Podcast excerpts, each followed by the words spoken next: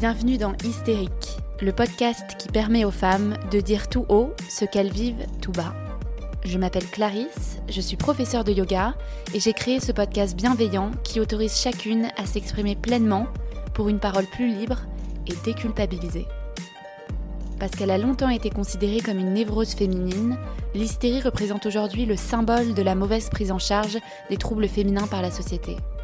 Endométriose, fausse couche, ménopause, surcharge mentale. Dans chaque épisode, vous découvrirez l'histoire inspirante de femmes qui nous confient comment elles ont réussi à surmonter et à apprivoiser ce qui semblait faire d'elles des hystériques. Autant de témoignages pour déconstruire les tabous féminins et décomplexer toutes celles qui nous écoutent. On dit souvent que l'amour rend aveugle. Une phrase d'autant plus vraie lorsque l'on se retrouve embarqué dans une relation amoureuse toxique dans laquelle l'autre ne nous respecte plus. Parce que pour se libérer d'une relation amoureuse toxique, encore faut-il prendre conscience que celle-ci est destructrice. La violence amoureuse peut prendre de multiples visages, ce qui explique pourquoi elle est si difficile à cerner. Isolement, moquerie, chantage, manipulation, Lorraine a vécu deux ans dans une relation malsaine qui l'a conduite à l'hôpital. Tremblements, perte de poids drastique, vomissements, son copain exerce sur elle une emprise psychologique telle qu'elle sent son corps la lâcher. C'est seulement lorsqu'elle a pu se libérer de cette emprise qu'elle réalise alors qu'elle subissait des violences conjugales et que les séquelles psychologiques sont profondes. Mais alors comment identifier une relation toxique? Comment parvenir à s'en sortir? Et enfin, comment en guérir? Dans cet épisode, Lorraine vous donne les clés pour se reconstruire et retrouver confiance en soi.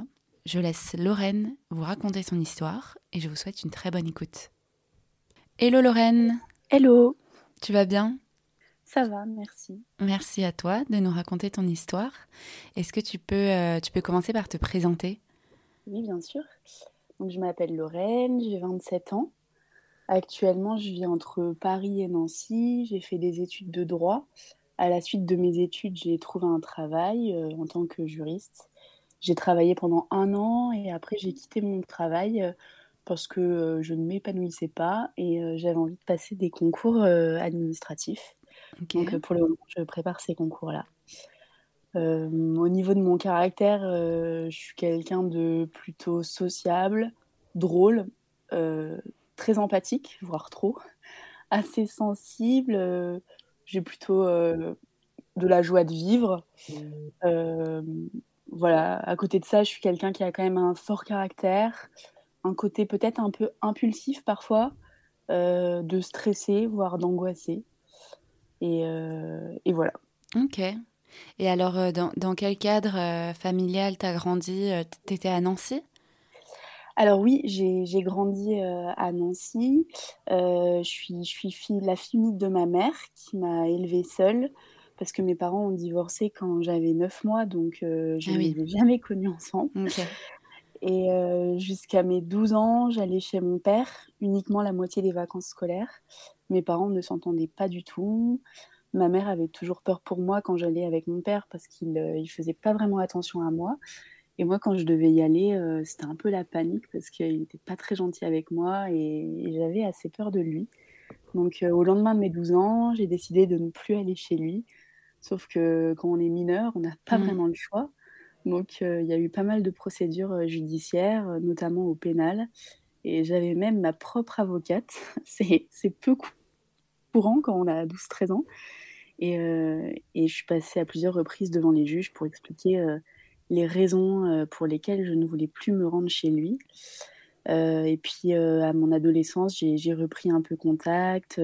lorsque j'ai fait mes études aussi, parce que j'ai fait mes études à Lille et mon père est originaire du Pas-de-Calais.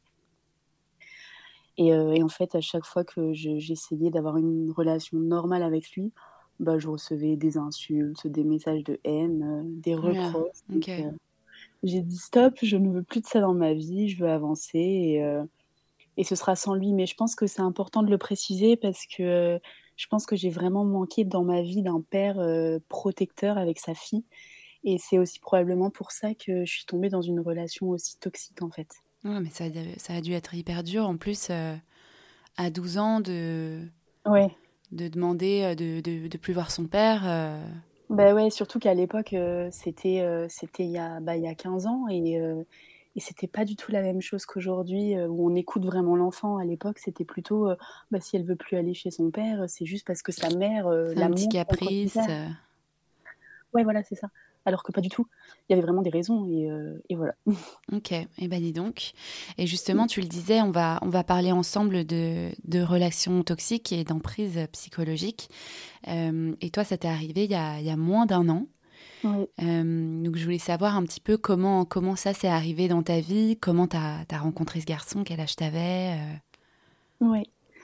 Alors, euh, je l'ai rencontré, euh, au conservatoire, en cours de solfège. En fait, moi, j'ai fait beaucoup de musique, euh, quand j'étais, quand j'étais petite, j'étais au conservatoire et après je suis partie faire mes études à Lille, j'ai un peu abandonné et puis un jour, je me suis dit: «Allez, je vais me réinscrire». Je me suis réinscrite et j'ai décidé de prendre des cours de solfège et et en fait, je l'ai je l'ai rencontré, à ce cours de solfège. lui, il venait d'avoir 27 ans et moi, à l'époque, j'en avais 24. Donc, on avait euh, deux ans et demi d'écart. Ok, d'accord. Et, euh, et, alors, qu'est-ce qui t'a plu chez lui? Comment, comment tu l'as rencontré euh, Vous étiez dans le même cours? Ouais, on était dans le même cours. Euh, moi, j'avais pas du tout, je l'avais pas du tout remarqué. Et puis, de toute manière, je ne faisais pas vraiment attention à ça. Mais apparemment, lui, c'était pas le cas. Et puis, un jour, on a discuté. Et puis, en fait, après, on a discuté à la fin du cours pendant au moins une heure. Et ce qui m'a plu, c'est que c'était quelqu'un de, je le trouvais très rigolo, attentionné, très poli, serviable. Il avait de l'humour, il semblait vraiment assez intéressant. Il, il, semblait bien dans sa vie pro comme perso. Et euh, par contre, physiquement, c'était pas, c'était pas vraiment mon genre. Il avait un style un peu euh, hipster, ah. grosse barbe, des chemises un peu originales.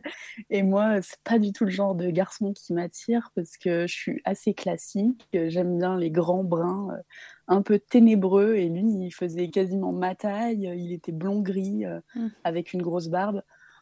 Honnêtement, c'était pas mon style, mmh. mais il avait du charme. Et surtout, il s'intéressait à moi comme euh, on s'était rarement intéressé comme ça et je trouvais que c'était plutôt flatteur. Ouais, ça t'avait touché. Donc, euh, Ouais, ça m'avait touché et euh, il me faisait beaucoup rire. Et t'avais déjà eu un, un, copain avant ça? Ouais, ouais, en fait, j'étais, je fréquentais quelqu'un à l'époque qui était très gentil et que j'avais rencontré quatre mois auparavant. Ok, d'accord. Et je lui ai tout de suite dit, d'ailleurs, je lui ai dit pour, pour pas qu'il se fasse de faux espoirs. D'ailleurs, quand je lui ai dit, j'ai senti une petite pointe de déception. Mais euh, en fait, je pense que ça l'a motivé encore plus et qu'il a pris ça euh, pour un challenge, sachant que c'était quelqu'un qui était vraiment dans la compétition. Mmh. Et, euh, et, du coup, je pense qu'il s'est dit, bah allez, je vais la récupérer. et, et, petit à petit, je pense qu'il s'est rendu compte que j'étais pas amoureuse du garçon que je fréquentais et que la porte, elle était ouverte. Donc, il m'a vraiment encouragée à mettre fin à ma relation avec cette personne. Et, et puis, en fait, je l'ai fait. Parce que je me sentais coupable et je commençais vraiment à ressentir des choses pour, euh, pour ce garçon du conservatoire. Donc euh, voilà, et je me suis mise en couple avec lui juste après. Ok, donc tu as commencé à te. En fait, tu te projetais beaucoup plus avec lui que qu'avec euh, ton précédent. Complètement. Ouais, voilà, je me disais, voilà, ça a l'air d'être quelqu'un qui a envie d'avoir quelque chose de stable, de sérieux. En plus, il est un peu plus vieux. donc, ouais, c'est bien. Puis autour de moi, je voyais toutes mes copines qui avaient euh, des copains, des, histoires sérieuses et tout. Et moi, j'étais là, euh, je me disais, bah, moi, c'est compliqué, euh, je sais pas, la personne avec qui j'étais, j'avais l'impression qu'il prenait un peu les choses comme elles venaient. Et c'est bien aussi, mais moi, j'avais vraiment envie tout de suite d'avoir quelque chose de, sérieux et tout. donc voilà. Le côté euh, je sais ce que je veux, il t'attirait, euh, il t'attirait chez lui quoi. Et euh, est-ce qu'il s'entendait bien avec ton entourage Est-ce que tu lui, tu lui as vite fait rencontrer tes parents, tes, tes amis? Alors mes amis, elles l'ont vu assez rapidement. elles le trouvaient sympa, mais il avait dû les voir deux ou trois fois. Enfin, en fait, ça l'intéressait pas particulièrement d'aller voir mes amis. en revanche, j'ai rencontré sa, ses, ses, amis à lui, sa famille, ses parents notamment une fois mais il me l'avait un peu imposé en fait. On rentrait du week-end et euh, il m'a dit allez, je les appelle pour savoir si on peut aller les voir en rentrant. Moi, j'étais pas hyper partante parce que voilà, je trouvais que c'était trop tôt, mais euh, j'avais pas vraiment de mots à dire, donc euh, voilà, je les ai rencontrés. Mais c'est vrai que j'avais pas trop apprécié la manière dont ça s'était fait. Mmh. Puis après, il avait deux, deux grandes sœurs que j'avais déjà rencontrées. Et puis lui, il a rencontré ma mère, qui le trouvait sympa au début. Et puis au fur et à mesure, elle trouvait qu'il avait des comportements pas vraiment normaux avec moi, parce qu'elle était souvent là quand, quand, il me tapait des crises. Donc elle se rendait compte que moi, qu'il y avait un, qu'il y avait un petit souci, quoi. Et, euh, et, puis je me confiais à elle, puis de toute manière, elle m'a vu me dégrader au fur et à mesure de la relation, donc euh, elle voyait bien que ça n'allait pas. Et puis au final, on allait beaucoup, beaucoup dans sa famille, et très peu dans la mienne, quand même. Et euh, sa famille, il l'idéalisait vraiment, il était très, très scotché à sa mère et à, sa, une de ses sœurs, avec qui il avait une relation un peu malsaine d'ailleurs. Et moi, j'étais pas hyper à l'aise, d'autant plus que sa famille était vraiment en admiration devant lui.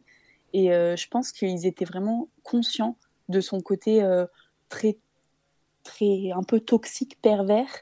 Et euh, je sais pas trop comment l'expliquer, mais c'était pas sain. Et parfois, j'avais j'avais eu des réflexions du genre, oh bah maintenant que tu l'as, c'est toi qui t'en occupes. Hein. Nous, on est débarrassés. Un peu des, enfin, je sais plus exactement les termes qu'ils employaient, mais un peu sur le ton de la rigolade. Sauf que moi, ça me faisait plus vraiment rire parce que je me rendais compte qu'en fait, bah oui. Il y avait une part de vérité, quoi. Il y avait une part de vérité. Et moi, ça me dérangeait parce que, enfin, moi, j'étais là, j'avais envie d'être avec quelqu'un. Pour moi, être en relation avec quelqu'un, c'est du plus, en fait. C'est pas euh, avoir un boulet euh, aux pattes euh, qui est dégradant et en plus qu'on doit gérer parce qu'il est colérique, quoi. Donc, voilà. ok. Et justement, est-ce que tu peux nous dire. Est-ce que tu arrives à situer un petit peu à quel moment les violences psychologiques, elles ont commencé dans votre relation? Oui, alors ça, c'est très dur pour moi de, de, les dater parce que ça a vraiment été très progressif. C'est vicieux, en fait, ça se... ouais, c'est très subtil, c'est vicieux. Et en plus, pour justifier un peu son comportement, au départ, il m'avait parlé d'une relation très difficile qu'il avait eue avant moi. Et vu comment il décrivait cette fille avec qui il était avant, je m'étais dit, il a dû tomber sur une perverse, justement, et euh, elle a dû vraiment lui faire beaucoup de mal. Et c'est pour ça aujourd'hui que c'est difficile. Et comme il l'avait vraiment diabolisé, et moi je m'étais dit que c'était son comportement était probablement lié à ça et euh, que c'était passager, que ça allait passer. ouais. Alors ça, pour moi, c'est typiquement le premier red flag. Ouais. Les mecs qui disent que leurs ex sont folles et qu'elle était complètement tarée et que déjà là, euh, tu sais qu'il y, a un petit problème. Mais non, mais parfaitement. Mais moi, en fait, comme c'était ma première relation, non, mais bien sûr. Euh, vraiment longue et sérieuse, je n'ai pas vu les choses en fait. Et puis vu que j'étais avec quelqu'un qui était euh, sympa, aimable et tout le monde, enfin il était quand il voyait quelqu'un, euh, je sais pas, euh, il arrive à la caisse du supermarché pour payer, euh, je sais pas, son, sandwich, il est là avec le grand sourire, machin. Et je m'étais dit, mais ce mec, il est super, quoi. Enfin, genre vraiment, je pouvais pas rêver mieux. Et donc, j'imaginais pas, en fait, que bah, qu'il pouvait, en fait, être si, si toxique. Mais c'est vrai que maintenant, je me suis dit que plus jamais je me mettrais avec quelqu'un qui critique son ex parce que bah ouais, parce que c'est un red flag, clairement. Mmh.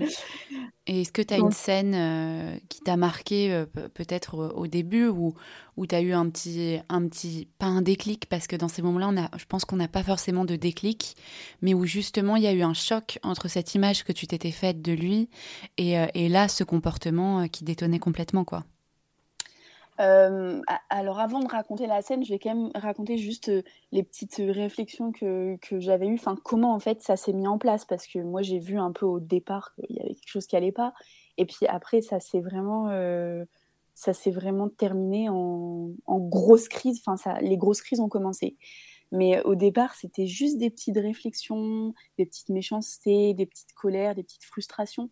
Pour moi, je prenais un peu ça pour un petit caprice d'enfant gâté. Et puis, euh, au fur et à mesure, quand j'ai mordu à l'hameçon, euh, bah là, c'était fini. J'ai perçu euh, au bout de un mois, je pense, qu'il commençait à, changer de comportement. Et donc, c'est très tôt. Il n'y a, vraiment pas eu cette période de lune de miel dont on parle souvent, où le mec est formidable pendant quatre mois, et puis après, ça, ça, ça part en live complet. pas du tout. en fait, cette période, c'était plutôt quand tu étais en couple. Ouais. C'était votre rencontre, quoi. Ouais, exactement. C'était notre rencontre. Et donc, il n'y a vraiment pas eu cette période. cette période, elle a vraiment duré pendant notre rencontre. Et, et, ça a duré même pas un mois, du coup. Et les crises, elles ont commencé très, très vite. Et une fois, par exemple, je suis allée me coucher chez moi sans lui dire bonne nuit. une fois, il a pété un plomb. une fois, il estimait que je lui avais menti sur le nombre de copains que j'avais eu avant lui. Et là, j'ai eu le droit à des tu me dégoûtes et tu fais ta sainte touche, etc. Euh, par exemple, un matin, il m'appelle 12 fois en l'espace de 4 minutes. Un matin, j'allais au travail et moi, euh, hyper inquiète, je le rappelle. Il crie dans le téléphone parce que j'ai pas lavé sa chemise et qu'il est tombé dessus dans le linge sale. Et là, je, je lui rétorque que j'ai cru qu'il lui était arrivé quelque chose de grave. Et il me répond Oui, je ne trouvais pas ma chemise. Et là, oh j'étais au travail, j'étais au travail et je me suis dit mais la journée, elle va être, là, elle va être longue. Hein. Franchement, ça va être difficile. Hein. Mais surtout, tu étais euh, responsable euh, très vite de, de, de son linge. Euh, On vivait encore pas ensemble. Mais c'était là, c'était juste pour illustrer un peu les petites crises, etc. Mais, mais des crises, en fait, il y en a eu pour des tas et pour des motifs complètement différents. Mais c'était toujours, toujours de ma faute. J'étais, dans toute manière, il y avait, il y en avait qu'une qui était responsable, c'était moi. J'étais l'unique responsable. Et en fait, euh, au départ, je me laissais pas vraiment faire.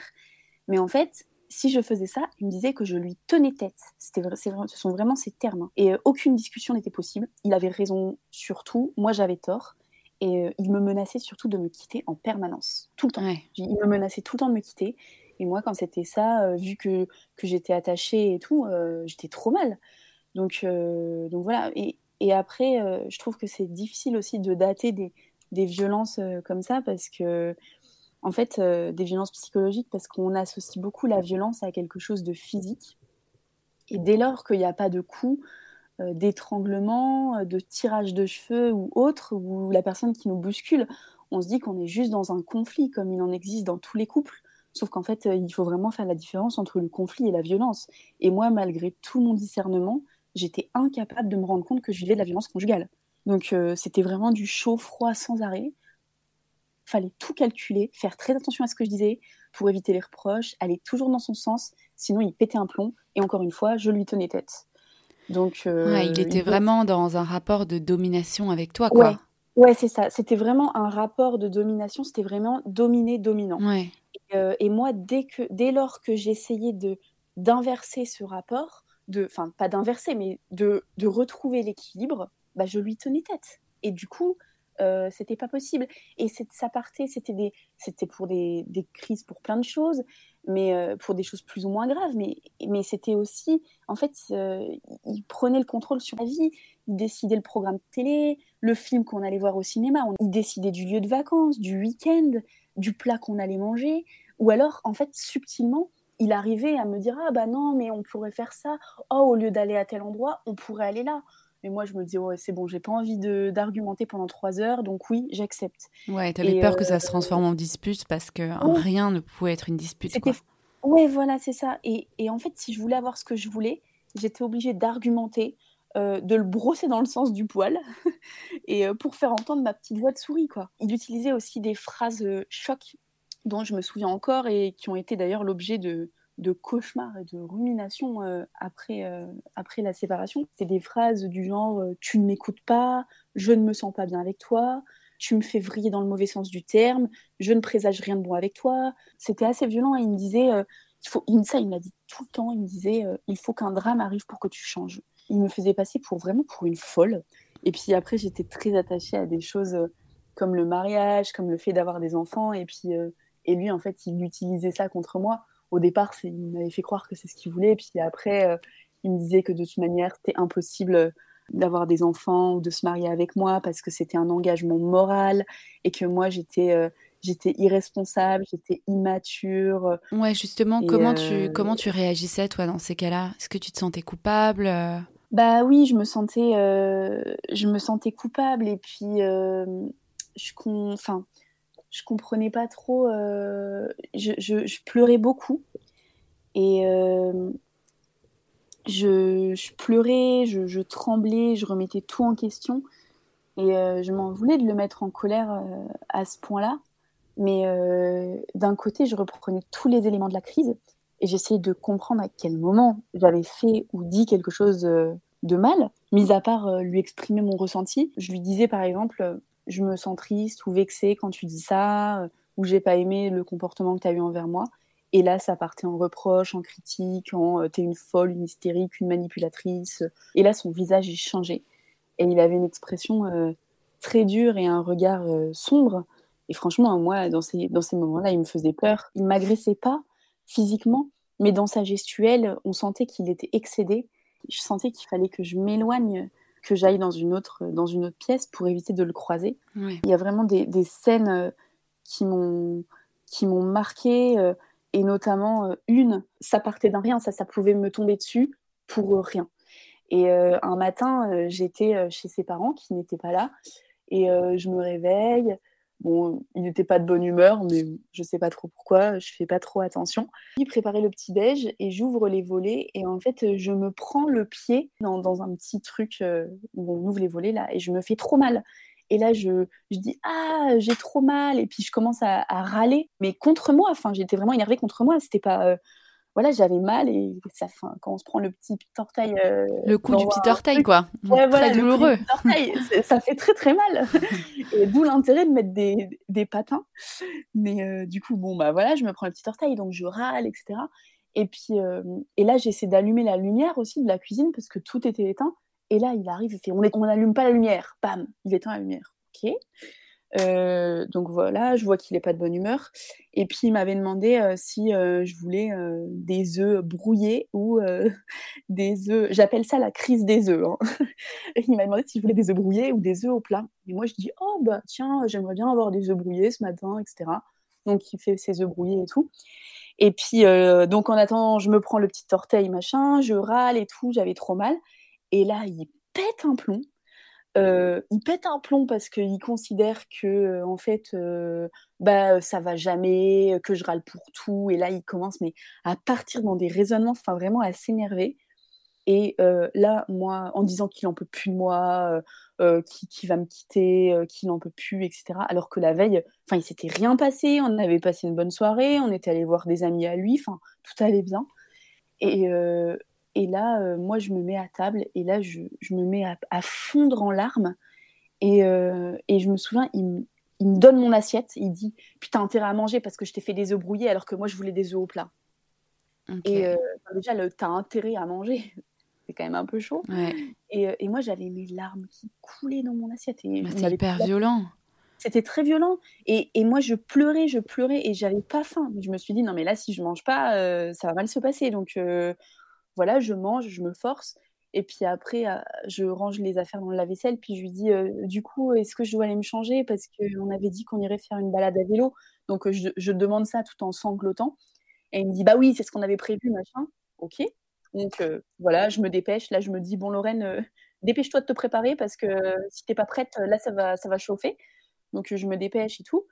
Et puis on part en vélo. Puis en plus, comme il était très humiliant avec moi quand on faisait du sport et tout, euh, si j'allais pas à son rythme, il pétait des plombs et euh, il me criait dessus et tout. Donc euh, vraiment, il était humiliant. Il me disait des trucs quand on allait courir, il me disait des trucs du genre tu vas plus vite quand il s'agit d'aller au McDo ou pour aller chercher des sushis. tu veux pas qu'on appelle un taxi. Oh c'était vraiment vraiment pas gentil du tout. Et du coup, je savais que quand on faisait du sport, moi, c'était vraiment toujours très, très stressant. la boule au ventre, quoi. Ouais, la, la, boule au ventre, vraiment la boule au ventre. Donc là, on va faire notre petite balade à vélo après la, petite crise des œufs. Et puis, euh, et puis sur le chemin, à un moment, il me dit euh, Oh, c'est sympa là, euh, on pourra venir pique-niquer un jour.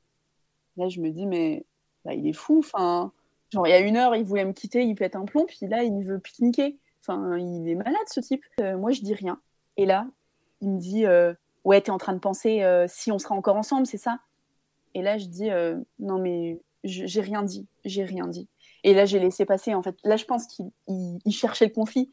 Et, euh, et moi, là, j'étais en train de me balader à vélo. Euh, ouais, t'avais pas... pas la force, quoi. Ouais, non, j'avais pas, j'avais pas le courage.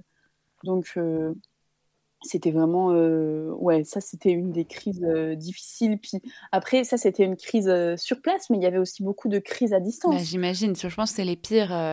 Ouais, c'est vraiment dur parce que euh, bah déjà sur place, euh, c'est dur de faire entendre ma voix, mais alors à distance, c'est c'est hyper dur. Et en plus de ça, il ne répond pas au téléphone. Ouais, voilà.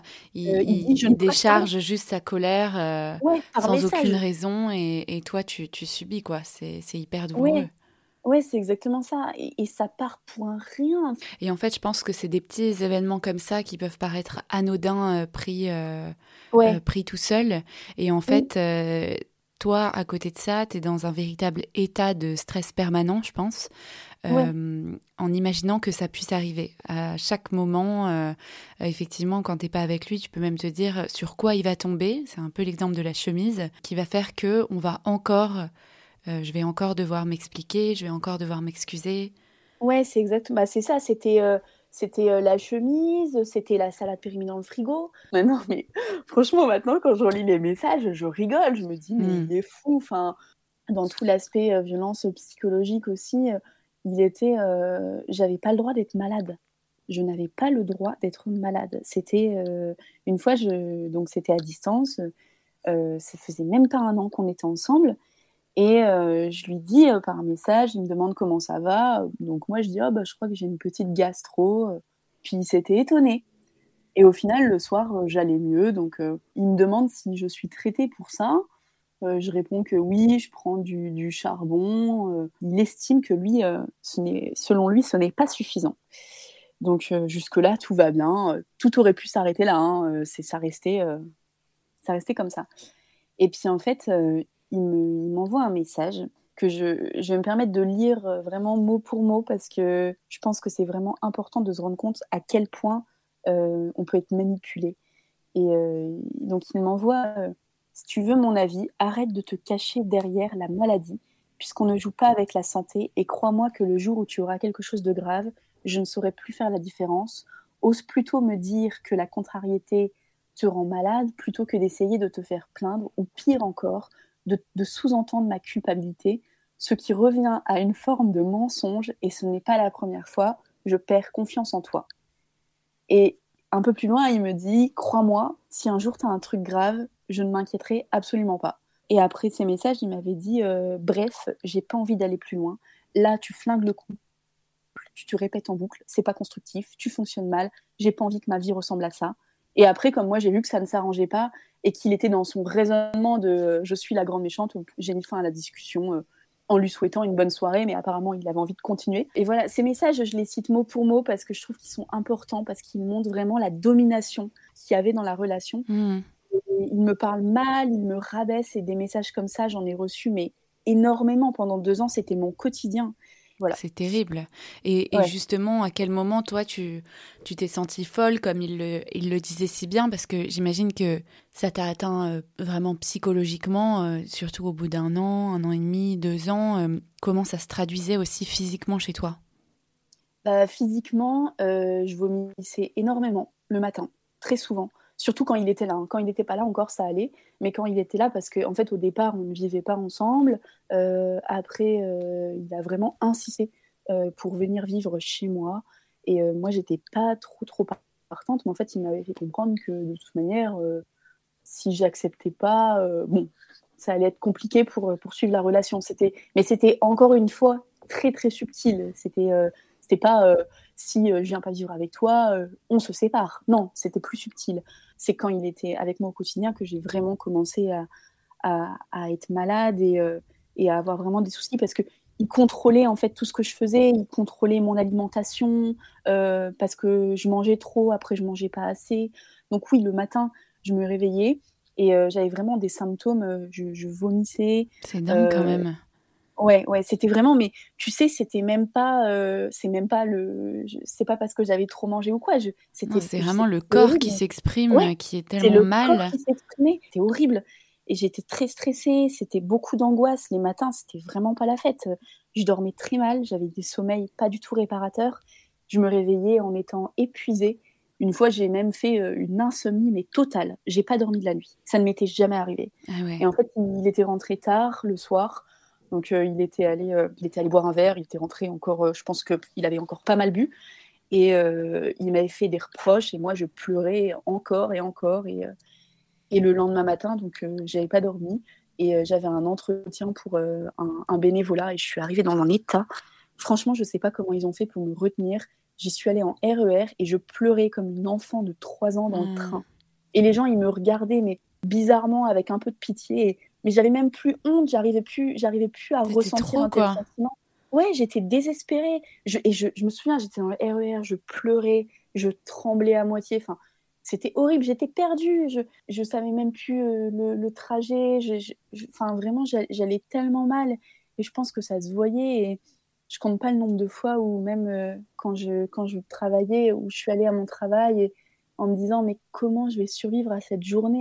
Euh, Un jour, je suis arrivée au travail, mais vraiment, je me suis dit, je vais pleurer toute la journée. Et là, c'était la, goutte d'eau. Ça faisait même pas un an que j'étais avec lui. hein. Je suis allée me réfugier aux toilettes et, là, je pleurais, je pleurais. Et euh, une collègue, euh, elle s'inquiétait parce que elle comprenait pas pourquoi j'étais toujours pas là. Et elle est arrivée, elle m'a vue, elle m'a demandé gentiment ce qui se passait. Elle m'a proposé d'aller boire un, café dehors dans la cour, donc on y va. Et puis, je me souviens lui avoir dit que j'étais plus moi-même, que j'avais l'impression d'avoir changé depuis que j'étais avec lui. Et puis voilà, j'ai j'ai pas cherché à en dire plus parce que je voulais pas déballer ma vie euh, perso au travail. Et puis euh, j'avais terriblement honte aussi. J'avais vraiment honte euh, parce que en fait, je me disais c'est pas possible, ça part, enfin ça va jamais en fait. Et, vu qu'il fi- enfin, il était sans arrêt en train de me dire que de toute manière j'étais responsable de tout, je me disais mais je dois être vraiment une mauvaise personne. Mmh. Et, euh, et en fait, euh, je me rendais compte à 25 ans que, en fait, 24-25 ans, que j'étais une mauvaise personne. Et c'était dur parce que. Ouais, il arrivait à t'en convaincre, quoi. Ouais, que... il était en train de me convaincre. Et j'avais aussi euh, physiquement. Alors, je pense, je sais pas si c'est du poids que j'ai pris, mais je gonflais. Et je ne rentrais plus dans aucune, aucun de mes vêtements. J'ai dû racheter plein de vêtements. Il y avait plein de choses dans lesquelles je ne rentrais plus. Et c'était hyper dur. Par contre, à la fin de la relation, pour le coup, là, j'ai énormément maigri. J'ai perdu entre 10 et 15 kilos. Et là, mes pantalons, ils tombaient. hein. Ouais, ouais. Donc là, euh, ça, ma mère s'en était vraiment rendu compte. Mais c'est toujours extrême, quoi. Ouais. Mais j'imagine que c'est ton rapport à tout aussi qui est modifié, ton rapport à l'alimentation, ton rapport euh, Ah oui. au travail. complètement. euh, Ouais, on voit. Moi, je voyais, je voyais tout en noir. Je, enfin, ça allait pas. Et, et vraiment, c'est terrible ce que je vais dire. Mais un soir, euh, donc il vivait avec moi à ce moment-là. Je, je vais me coucher. Donc il était à côté. Et euh, en plus, on avait un, un petit lit. On avait un 120. Donc euh, c'est horrible. 120, c'est vraiment très petit. Et quand on est en couple, c'est pas simple. Mais alors, Ouais. en plus, quand on ne s'entend pas, et obligé d'être collé, quoi. Ouais, on est obligé d'être collé. Donc moi, j'étais là, je, je me mettais vraiment au bord du lit parce que je voulais pas qu'il me touche. À ce, à ce moment-là, je me souviens, je m'étais couchée et j'étais désespérée au fond de moi et je me disais, mais la meilleure chose qui pourrait m'arriver, en fait, c'est que je fasse une crise cardiaque euh, au milieu de la nuit et que je ne me réveille pas. Et c'est c'est terrible comme sentiment parce que bah, j'avais jamais eu ce sentiment et, euh, et là, je ressentais ça. Et, euh, et je m'en voulais de ressentir ça parce que je me disais, punaise, euh, à côté de ça, euh, enfin, ma vie, c'est pas, enfin, c'est pas ça en fait, c'est pas ça ouais, ma là, vie. là, tu sombrais. Ouais, là, je, je sombrais et encore une fois, je me rendais pas compte de ce que je vivais. Je, je savais pas, je, je savais qu'il il était pas trop, enfin, que son comportement n'était pas normal. Et je ne savais pas que, que c'était de la violence. Vraiment, je, je n'avais pas encore eu ce déclic. Je l'avais pas eu. Et justement, à, à quel moment il, il a eu lieu ce déclic? Comment tu comment tu t'échappes de cette relation? Alors, euh, c'est un peu compliqué. Déjà, euh, je pense qu'en fait, euh, j'étais plus du tout amoureuse de lui à la fin. Et, et d'ailleurs, en fait, je m'en suis rendu compte là assez récemment que je pense que j'ai jamais été follement amoureuse de lui. C'était pas du tout euh, le love comme on peut le décrire parfois. Euh, au début, je passais vraiment des bons moments avec lui. Enfin, j'étais vraiment attachée, euh, mais j'étais pas amoureuse. Et euh, en fait, je pense qu'il m'a pas vraiment laissé le temps de l'être. En fait, les crises sont, arri- sont arrivées très vite. J'ai découvert sa personnalité très vite et, en fait, j'ai commencé à avoir peur. Et je sais pas si vraiment on peut être euh, amoureux quand euh, on a peur de quelqu'un. Et euh, enfin, en tout cas, quand la relation s'est terminée, j'étais très mal, mais pas du tout parce que j'étais encore amoureuse, pas du tout. Et encore une fois, je pense que c'est pas vraiment de l'amour que j'avais pour lui, c'était plutôt de l'attachement. C'était plus Et, cette euh, emprise, je pense, qui s'exprimait. ouais. C'était l'emprise et, et je pense que j'étais j'idéalisais la personne en fait. Enfin, je voulais en fait être amoureuse, mais j'étais amoureuse de l'amour en fait. C'est, je sais pas, c'est très bizarre de dire ça, mais j'avais envie de ressentir ça, mais j'y arrivais pas vraiment. Et même quand je lui disais que je l'aimais, en fait, j'ai l'impression que je le pensais pas vraiment, mais c'était pas, je mentais pas, mais c'était pas, j'exprimais ça, mais en fait j'étais plus, c'était plus, je suis attachée à toi, mais c'est tout. Je, j'ai pas, enfin c'est pas ça. Et, d'ailleurs ce déclic je l'ai eu lors d'un mariage où j'étais invitée avec lui. Et lors de l'échange des vœux, les mariés, ils avaient des mots très touchants l'un envers l'autre. Et moi, ça m'a vraiment émue, mais d'un autre côté, ça m'a rendu hyper triste parce que je me suis dit que moi, je ne ressentais absolument pas ça pour mon, pour mon ex, en fait. J'étais pas du tout admirative de lui, j'arrivais plus vraiment à lui trouver des qualités, je me contrôlais en permanence pour être comme il voulait et pour tenter d'éviter le plus possible les crises. Et j'avais tout simplement peur de ses réactions et j'avais peur de lui. Et, et surtout, à la fin de la relation, je passais mes concours j'avais plus le temps, j'avais plus de répondants et je pense que c'est ce qui a précipité la fin. Moi, j'arrivais pas à, partir et d'ailleurs, il le savait. Il le savait très bien. Il me disait souvent tu euh, T'auras pas le cran de me quitter. Oui, ouais, bien sûr. il, avait conscience aussi de. Ouais, oui, il avait conscience de ça. Donc euh, voilà, euh, c'était. c'était un... ouais, plein de... une accumulation de plein de choses qui a fait que. Ouais, voilà. Lui ou, ou, toi, du coup, a décidé de partir? Alors, c'est lui moi, j'arrivais vraiment pas à le faire. Et, mais à la fin, par contre, en fait, euh, je ne répondais plus à ses messages. Et euh, je pense que c'est ça. En fait, il a pété un plomb parce qu'il avait plus le contrôle. Ouais, bah ouais, ça, ça, a dû le, euh, ça a dû lui faire mal. Ah, mais là, c'est. Mais je pense que ça l'a rendu complètement fou, en fait. Je pense qu'il est devenu complètement barge. je suis désolée hein, de mes termes, mais je pense qu'il perdait complètement le contrôle et il l'a pas supporté. Et du coup, voilà. Donc moi, sur le coup, j'étais vraiment, j'étais vraiment pas bien et euh, et, j'étais vraiment très en colère parce que je me disais comment, après tout ce qu'il m'a fait, en plus, il peut me dire euh, Oh bah tiens, euh, c'est fini. Enfin, j'avais envie que ce soit moi qui le fasse, quoi. Mmh. Parce que moi, dans ma tête, c'était déjà, je me souviens, je suis partie pour mes concours et j'étais dans la voiture avec ma mère et je lui ai dit Maintenant, je peux plus, c'est fini, il faut que j'arrête ça. J'arrive pas, mais il faut que j'arrête, je peux plus, je peux plus. Et en fait, je lui ai pas donné de nouvelles pendant mes trois jours de concours. Euh, et, en fait, il a, il a, complètement vrillé, alors que j'étais en concours. Donc, euh, un copain normal, il fait pas ça. Mais, euh, mais voilà, mais c'est vrai qu'après, il y a eu un gros contre-coup. quoi. Ouais, justement, est-ce que tu peux nous raconter ce, ce contre-coup? Parce que, en fait, tu as dû réaliser au sortir de la relation que tout ce que, tout ce que tu as dû endurer à cause de lui, quoi.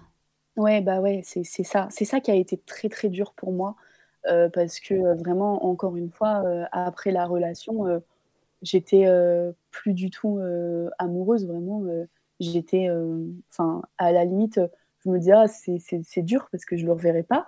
Mais en fait, j'étais triste, mais d'un autre côté, j'avais un grand soulagement parce que je me suis vraiment dit immédiatement, maintenant, Lorraine, c'est fini. Tu n'auras plus à te justifier de rien. Tu fais ce que tu veux. Tu es libre. Et euh, il te contrôlera plus tes faits, tes gestes, ton regard, tout ça, c'est terminé. Et, euh, j'étais chez ma mère, je, pleurais beaucoup. J'étais vraiment euh, désemparée, j'étais perdue. Mais euh, d'un autre côté, j'étais à nouveau libre. Et ma mère, elle me voyait si mal en point qu'elle m'a, elle a décidé de m'amener à l'hôpital. Et à mon arrivée, je, je me suis retrouvée face à une psy et une infirmière en psy. Et je me suis excusée d'être là pour discuter de ma rupture parce que je trouvais ça ridicule en fait. Et d'ailleurs, elle me dit non, mais ne vous excusez pas, il n'y a aucun souci. Euh. Et donc, je pleurais beaucoup et euh, je leur ai expliqué que je comprenais pas ce qui s'était passé, ce que j'avais fait de mal pendant cette relation, qu'ils me reprochaient tout, qu'ils me dénigraient, qu'ils me rabaissaient, qu'ils m'humiliaient en sport, qu'ils m'ignoraient, ils se mettaient en colère pour rien. Et elles m'ont longuement écoutée. Et je pense qu'en fait, très vite, elles ont compris à qui j'avais eu affaire. Pour la première fois, on m'a parlé d'emprise, et c'était la première fois que je mettais un mot sur cette relation. C'est incroyable quand même. Euh, ouais, ouais. Euh, deux ans, euh, plus de deux ans après, c'était la première fois que je mettais un mot sur cette relation. Et, et l'infirmière, elle m'a dit quelque chose qui m'a marqué.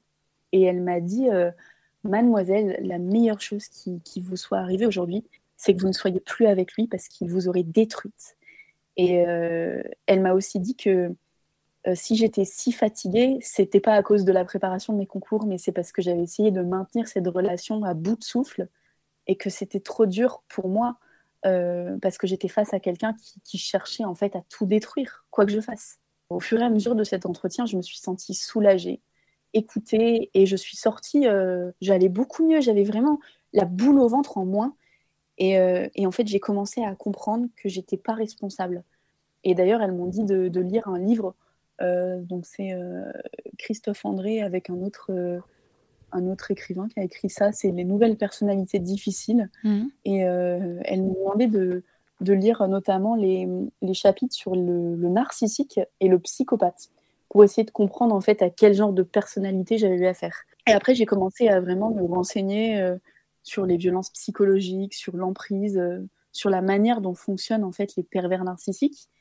Et euh, j'ai commencé à lire beaucoup de livres, dont notamment euh, euh, une BD, ça s'appelle Tant pis pour l'amour, comment j'ai survécu à un manipulateur de Sophie Lambda. Et la révélation, en fait, là j'ai compris. J'ai compris et j'ai compris l'ampleur de, tout ce que j'avais vécu. Et quand j'ai compris ce que j'avais vécu, la violence inouïe de ce qui m'a fait vivre pendant deux ans, parce que c'est vraiment ce qui s'est passé, bah là j'ai sombré. Et euh, vraiment j'ai sombré. Donc j'ai sombré quelques semaines après, quelques, ouais, quelques semaines après. Et euh, ma mère était vraiment très très inquiète pour moi et elle m'a ramenée à l'hôpital. Et cette fois, ils m'ont gardée parce qu'ils euh, étaient aussi très inquiets pour moi. Ils voyaient que j'allais vraiment mal et que j'étais obnibulée parce que j'avais vécu. J'étais en boucle là-dessus. Je parlais que de ça et il n'y avait rien d'autre qui existait. Et euh, ça, c'était deux mois et demi après la séparation. Ah et euh, en fait, je commençais à me souvenir de certaines scènes. Tu avais besoin de guérir, tu avais besoin ouais. de Ouais, ouais, J'imagine que ça remonte très vite aussi. Euh...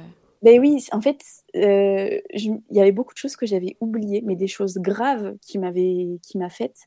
Et, euh, et, en fait, euh, c'est la mémoire traumatique. En fait, on met de côté beaucoup de choses parce que euh, c'est trop dur en fait d'endurer tout ça. Sauf que quand tout ça, ça réapparaît plus tard, c'est la douche froide et tout réapparaît avec les images, le lieu, tout. Et en fait, vous êtes là à, revivre la scène et ça, c'est horrible. Et, j'ai vraiment des scènes, euh, enfin, je, les vois encore, euh, je les vois encore dans ma tête, je vois comment ça se passe. Et euh, sauf que maintenant, c'est passé, je peux pas revenir dessus.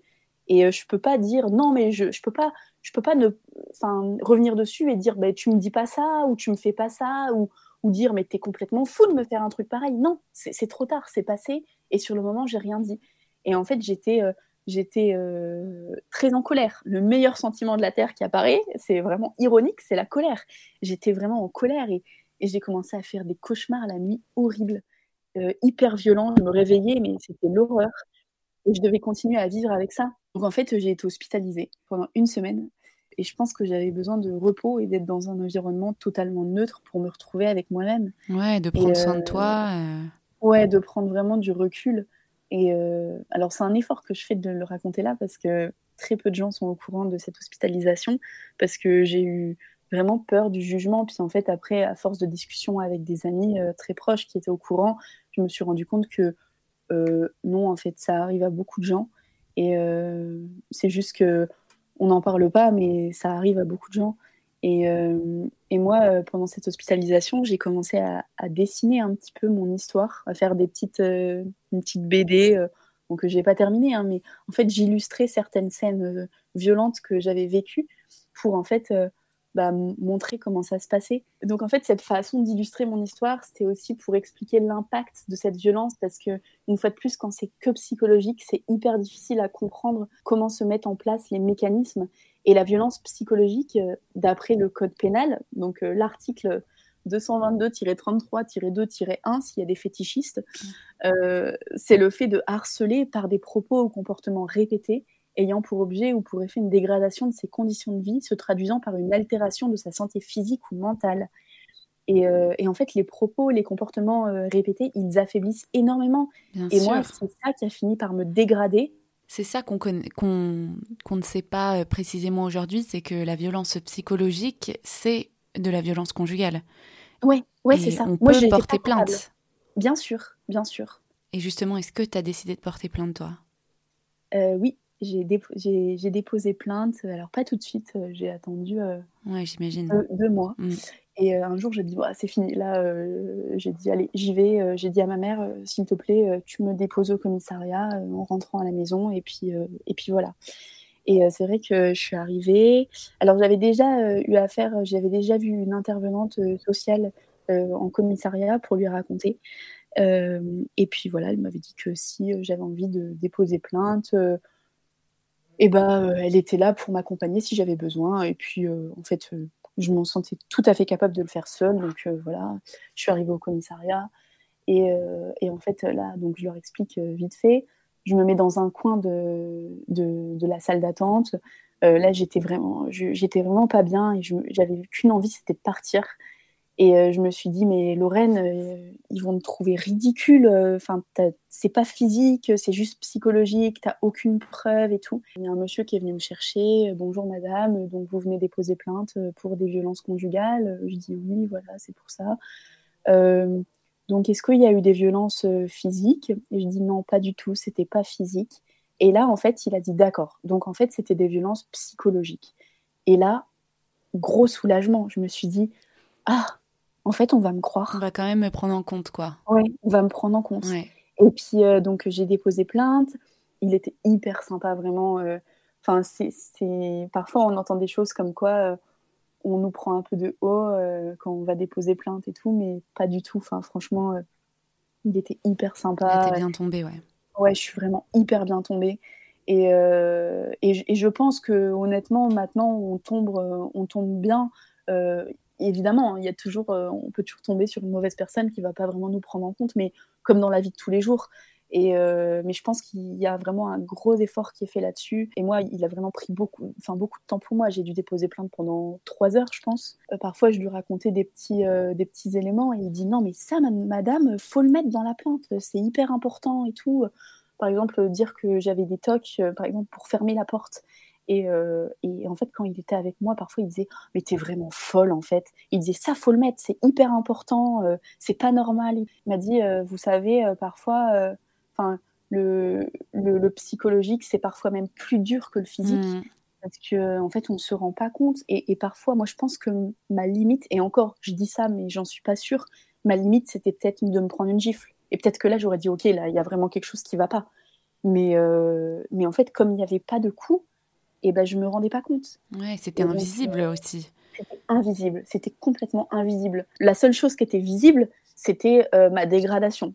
Voilà, ma dégradation euh, physique, euh, mentale, le fait que j'allais très mal. Et ça, ma mère l'a vu, mais encore une fois, c'était difficile à voir. Et en plus de ça, il y a eu le Covid. Et du coup, mes amis, je les ai beaucoup moins vus que comme, que, que comme je les voyais comme, comme. Et, et, du coup, bah, les gens ne se rendaient pas forcément compte, en fait, que, qui m'isolaient beaucoup, euh, que, que j'allais pas bien, les gens ne le voyaient pas parce qu'il y avait l'excuse du Covid avec euh, les confinements, les couvre-feux, etc. Donc euh, au final, je sortais très peu. Et donc voilà, j'ai déposé plainte et après j'ai été convoquée quand même à l'unité médico-judiciaire, donc au CHU. Et, et, en fait, donc c'est pour voir si je peux avoir, enfin si je pour, pour voir un médecin. Et, et en fait, j'ai eu une ITT quand même. Voilà. C'est quoi une ITT euh, Une ITT, c'est une incapacité totale de travail. C'est pour, euh, en gros, caractériser l'infraction. Voilà. Ok. Donc, euh, j'ai eu une ITT alors que j'avais aucune trace sur le corps, que j'ai bien précisé qu'il n'y avait aucun, aucun coup. Et puis, j'ai aussi déposé plainte parce que. alors, je ne vais pas m'éparpiller sur la plainte parce que l'enquête est en cours. C'est quelqu'un qui est dans la santé, en fait. Donc pour moi, c'est dangereux. Et on sait très bien que quand on va voir un professionnel de santé, on a tendance à se confier. Euh, on peut tomber sur quelqu'un malveillant. Et moi, je sais que son ex, par exemple, il l'a rencontré dans le cadre de, de ses consultations. Et, euh, et, je me dis, c'est hyper vicieux, en fait. Euh. Et aujourd'hui, et aujourd'hui, très honnêtement, je suis inquiète à l'idée qu'il puisse faire du mal à une autre fille. C'est aussi pour les autres que tu portes plainte. Et aujourd'hui, quel impact ça a sur tes relations amoureuse notamment? Alors, euh, j'ai pas retrouvé l'amour, ça c'est sûr. Euh, mais pour être honnête, euh, je ne le cherche pas du tout. J'en ai pas besoin et là, j'ai besoin vraiment de de temps pour moi, pour me reconstruire. Mais je sais que ça arrivera, peut-être pas tout de suite parce que dans une relation, comme celle que j'ai vécue, bah c'est ce type de relation, ça marque, ça, franchement, ça traumatise. Bien sûr. Mais, euh, mais ça, je pense que ça finira par arriver. Puis un jour, je me dirai, ah bah, c'est beau l'amour en fait. Enfin, je pense que la vie, elle m'a donné un peu une seconde chance parce que je, crois en ma bonne étoile et je pense que si à la fin de la relation, j'ai résisté, j'ai refusé de, de, de, revenir vivre avec lui euh, dans sa région euh, natale, euh, que j'ai ignoré un peu euh, ces dernières crises, que je répondais plus à ses messages, à ses appels, bah, c'est pas pour rien. Et c'est justement qu'il y avait eu ce déclic et que je savais qu'il fallait lâcher prise. Euh, tu t'es pas laissé, laisser mourir, quoi. Non, ouais, je me suis pas laissé mourir et au fond, je savais que je voulais plus de lui, que je voulais qu'il me laisse et, et, et je voulais, je voulais retrouver la paix. Et euh, je voulais surtout retrouver ma liberté parce que bah, on est dans un pays où les femmes sont quand même assez libres et euh, de choisir ce qu'elles veulent faire de leur vie. Et pendant deux ans, bah, je l'étais pas. J'étais, j'étais vraiment sous cloche. Et l'impact sur mes relations, après, euh, c'est sûr qu'il est réel hein, parce que je suis devenue beaucoup plus méfiante des gens. Je suis moins sociable qu'avant alors que je l'étais beaucoup. Mais je pense que ça revient aussi petit à petit. Après, j'ai peur de, de rencontrer à nouveau quelqu'un. J'ai peur de de rien voir comme avec lui. Euh, j'ai peur de devoir rencontrer quelqu'un et de devoir aussi lui expliquer que ce que j'ai vécu euh, avant, c'était très difficile, qu'il y aura des répercussions et que je risque d'avoir des réactions parfois excessives, de, de fuir les discussions sérieuses, de ne pas supporter la moindre dispute. Ouais, c'est tout un euh, travail sur toi aussi, quoi. Ouais, voilà. Mais après, je travaille avec un psy et, et je vais je vais de mieux en mieux. Et cette hospitalisation, j'ai quand même dû euh, prendre euh, un traitement pour m'aider euh, à sortir parce que de, la dépression, parce que j'étais, j'ai fait une dépression. Hein. Après, quand j'ai été mmh. hospitalisée, c'était la dépression. Aujourd'hui, je suis revenue la personne que, que j'étais avant.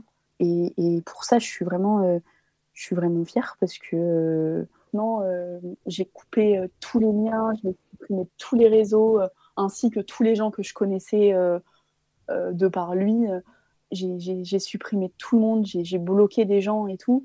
Euh, et, en fait, voilà, maintenant, c'est fait ta vie, je m'en fiche. tu devras juste répondre de tes actes parce que c'est pas normal, c'est violent, c'est puni, c'est interdit par, enfin c'est puni par la loi en fait ce qui m'a fait. Aujourd'hui, je sais, je sais comment ça se passe et, et surtout, bah, je, je, je, saurais reconnaître les signes euh, et, voilà, je ne pourrais plus me faire avoir par ce genre de, par ce genre de personnes. Enfin, hmm. je pense que les signes, parce que les signes, ils étaient là dès le début. Mais, euh, mais j'ai choisi de. Enfin, j'ai choisi. Je les ai ignorés parce que lui, il disait que c'était normal au début. Euh, c'est compliqué dans une relation. Ouais, et puis tu l'avais jamais vécu. Et je l'avais jamais vécu. En tout cas, merci beaucoup, Lorraine, pour ton, pour ton témoignage. J'espère que du coup bah, celles qui nous écoutent, euh, euh, qui sont dans une relation euh, toxique ou qui ont été, qui ont du mal à se, à se relever, bah, pourront, pourront aussi apprendre, bah, toi, de ton expérience, de, de comment tu t'es relevé, comment tu te reconstruis aujourd'hui. surtout, il n'y a, a, pas le feu au lac. Je pense que le plus important en sortant de là, c'est de prendre soin de soi et, euh, et de pas, pas avoir peur pour la suite et juste de se dire que voilà, on y va petit pas par petit pas. Ouais, voilà, euh, c'est ça. et de toute façon, il faut laisser le temps au temps. Enfin, vraiment, je pense que très sincèrement, euh, c'est comme ça que ça marche dans ce genre de. C'est hyper important. Et euh, pour terminer, quel sujet féminin, toi, tu souhaiterais qu'on aborde dans un prochain épisode qui n'est pas encore assez traité aujourd'hui pour toi? Alors, euh, je trouve, alors j'ai un sujet, c'est un peu compliqué à exprimer, mais euh, je trouve qu'en tant que femme, on nous met beaucoup de pression aujourd'hui pour rencontrer quelqu'un, être en couple, fonder une famille, alors que je trouve que c'est pas la norme et que, enfin, on, nous fait croire que c'est un peu la norme, alors que c'est c'est pas le cas. Et en tant que femme, on a tendance à nous trouver plus intéressantes, je trouve, quand on est en couple. Et euh, encore plus si le mec, euh, il a une bonne situation et en prime, euh, il est beau gosse, alors là, c'est jackpot. Et je trouve que je trouve qu'on devrait arrêter de nous mettre cette pression de dire que ne pas être en couple, c'est bizarre, que c'est louche et qu'il doit y avoir un, un couac euh, quelque part parce que Enfin, moi, combien de fois j'ai entendu des réflexions de euh, Oh, une belle jeune fille comme toi, comment ça se fait que tu n'as pas de copain Alors, aujourd'hui, on, je l'ai déjà entendu, mais même avant que je sois en couple, on me le disait. Et, alors que je trouve qu'un garçon, on va lui dire euh, Oh, bah, il a raison, il profite de la vie. Il prend son temps, il privilégie sa carrière. Ouais, voilà. Et j'en ai marre de cette pression-là. Et moi, actuellement, je suis célibataire euh, et euh, je suis très bien comme ça. Alors oui, j'ai envie de rencontrer quelqu'un un jour, de fonder une famille, mais pour le moment, c'est pas le cas. Euh, j'ai d'autres priorités et franchement, là, j'aurais pas le temps de me consacrer à quelqu'un. Vraiment, le pauvre, il serait malheureux parce qu'il serait abandonné. Donc non, faut arrêter avec cette pression. Bah, c'est trop drôle que tu dises ça parce que le, prochain épisode, enfin l'épisode après toi, euh, c'est sur le célibat et l'importance du célibat quand on est une femme et pourquoi c'est une période euh, euh, qu'il faut savoir apprécier pour pouvoir justement bah, apprendre à s'aimer et, et peut-être se reconstruire. Enfin voilà, donc, donc tu fais un bon teasing. donc merci. Ok, ah bah, super, je suis contente de l'écouter en tout cas. Trop bien. Et eh bah, merci beaucoup Lorraine, je te dis à, à très bientôt. Ouais, à bientôt. J'espère que cet épisode vous a plu. Si c'est le cas, n'hésitez pas à le partager autour de vous. Un grand merci et à très vite dans Hystérique.